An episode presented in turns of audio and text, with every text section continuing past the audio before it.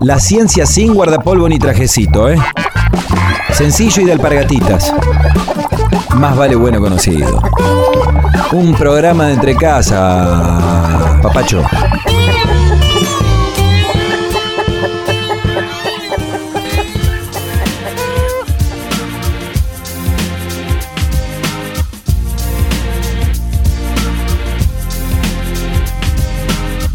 Seguimos en Más vale bueno conocido. Meta de sobillar la paradoja de que del mismo árbol genealógico haya surgido un portentoso exponente de las ciencias duras, como César Milstein, y de otra rama, vigorosa también, su sobrina Diana, referente de la etnografía. Son cosas que ocurren. ¿Qué es de tu vida? ¿Qué andas haciendo? ¿En qué pensás? ¿En qué pensás? Preguntas sencillas que promueven el diálogo y nos integran a otras realidades. En un mundo vanamente acelerado, hagamos algo que revolucione. Sentémonos a escuchar lo que otro tenga para contar. Mejor, hablemos.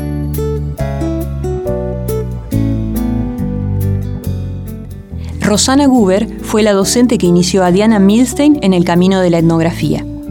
Yo ya estaba haciendo investigación y a mi manera. Yo estaba estudiando cuestiones sobre el cuerpo en la escuela primaria y hacía mis registros y como miraba mucho los cuerpos de los chicos, mis registros eran, sin saberlo yo, muy etnográficos.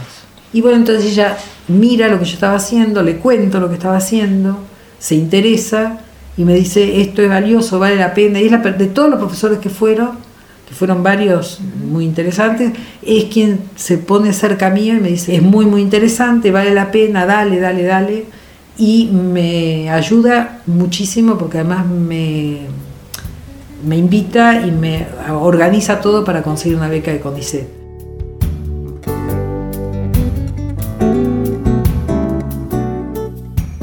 Después llegaron los 90 y la beca duró un suspiro. Pero en esos años se ubican los primeros trabajos etnográficos de Diana Milstein. Pero después viene una etapa bastante dura en CONICET, que es en el año 91, a mi directora la dejan medio afuera, y bueno, como pasa en esos lugares, cuando dejan a uno, dejan a todos, eh, y yo pierdo la, digamos, no, no sigo con el programa de beca, que además también me era muy complicado porque en esa época no era muy bueno el salario, realmente. La primera investigación que yo hago antropológica es sobre el cuerpo, la escuela del cuerpo se llamó el libro después, eh, pero sin digamos, un marco disciplinar muy bien plantado. Era, fue costoso para mí ir encontrándome. Lo que pasa es que la etnografía era como la manera en que yo miraba y tenía coincidencias sin haber estudiado mucho antes. Lo que me da en serio el piso para después avanzar y, y considerarme a mí mismo de etnógrafa es cuando hago la maestría en misiones y después cuando el doctorado en, Brasil, a pesar de que ya tenía el libro escrito y había hecho la investigación, y es, un libro que ha, que ha caminado bastante.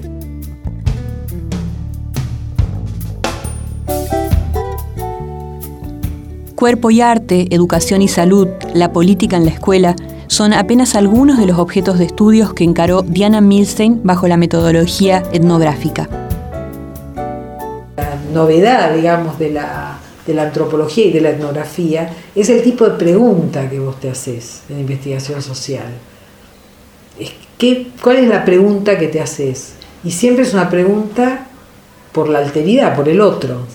Y armar esa pregunta, especialmente cuando el otro no es un tan otro, porque vas a tu escuela y llega maestra. O sea, es un otro, pero no es tan, otro, ¿no? Eh, entonces, ¿cómo construís una pregunta que sea no por nosotros, sino por los otros?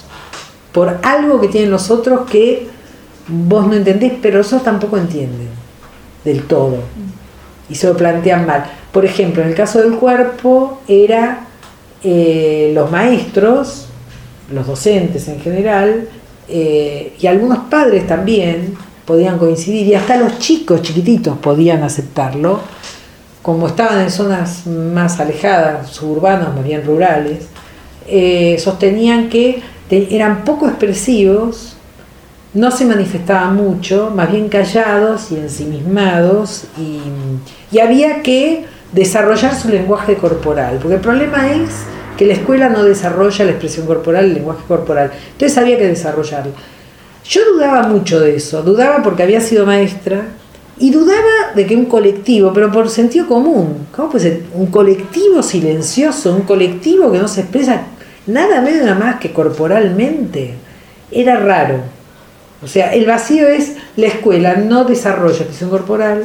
Y yo también entraba como investigadora por eso, porque como yo era de la expresión corporal, los maestros les gustaba que yo estuviera porque era como que les podía dar elementos para trabajar la expresión corporal. Pero yo al mismo tiempo dudaba que ese fuera el problema.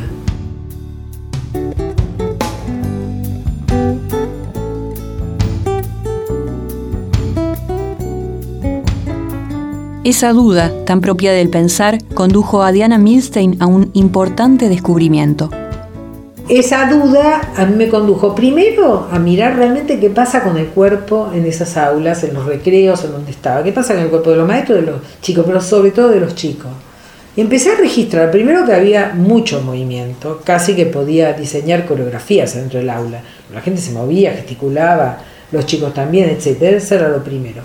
Y segundo, que los maestros se ellos decían que necesitaban que alguien les los ayudara a enseñar la expresión corporal y en realidad estaba repleto de enseñanzas sobre el cuerpo.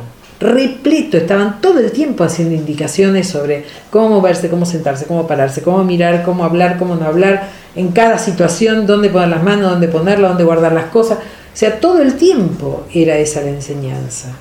Y en realidad lo que terminé hablando era que de la escuela del cuerpo, para, para ser un alumno, lo primero que uno tiene que incorporar es el orden de los objetos, el orden de los cuerpos, el orden de los discursos, que eso es lo que te da la garantía de ser un buen alumno. No es haber aprendido a sumar y restar y haber aprendido las primeras letras. Y es la condición para poder aprenderlo.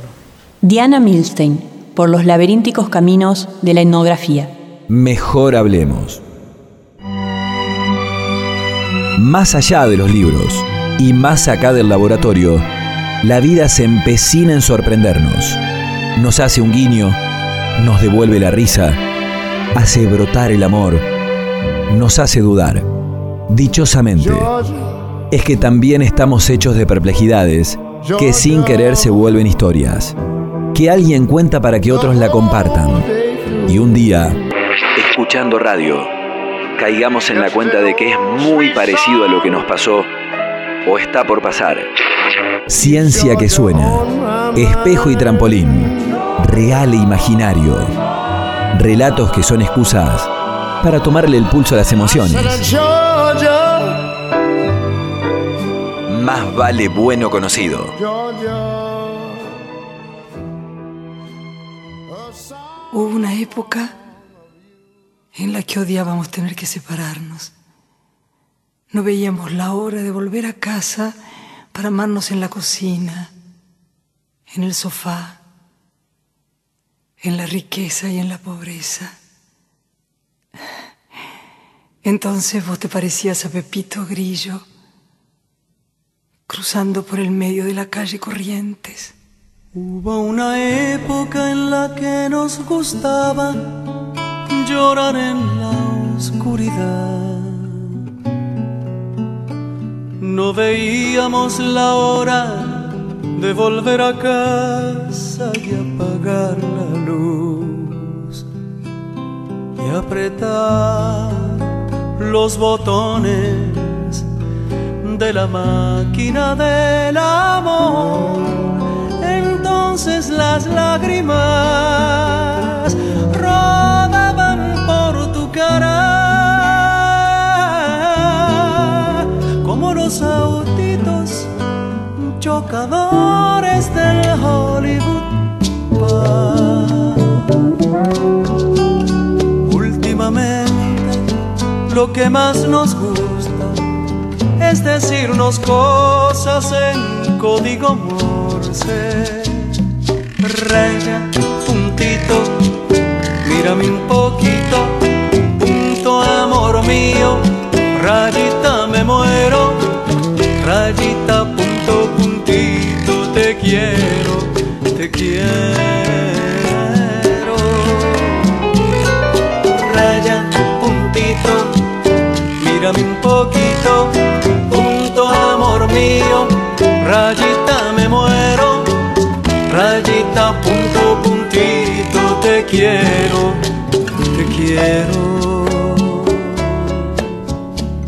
Hubo una época en la que nos gustaba caminar por la ciudad.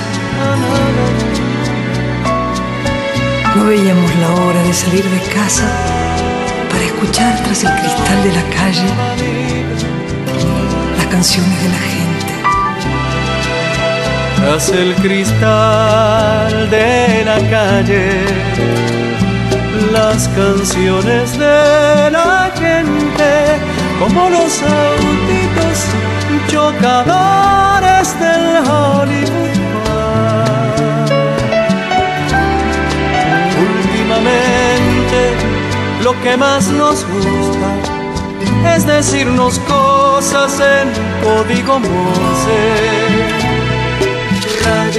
puntito, mírame un poquito, punto amor mío, rayita me muero, rayita punto puntito te quiero,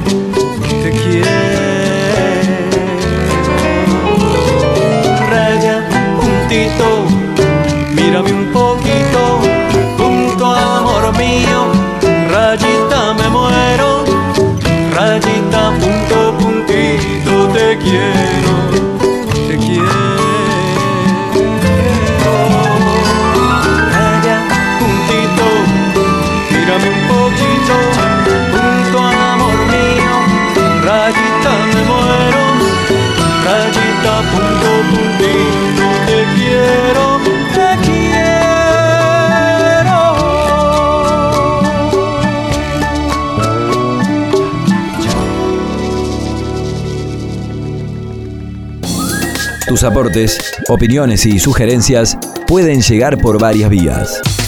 A nuestro muro de Facebook, Más Vale Bueno Conocido, o por correo electrónico a másvaleradio.gmail.com.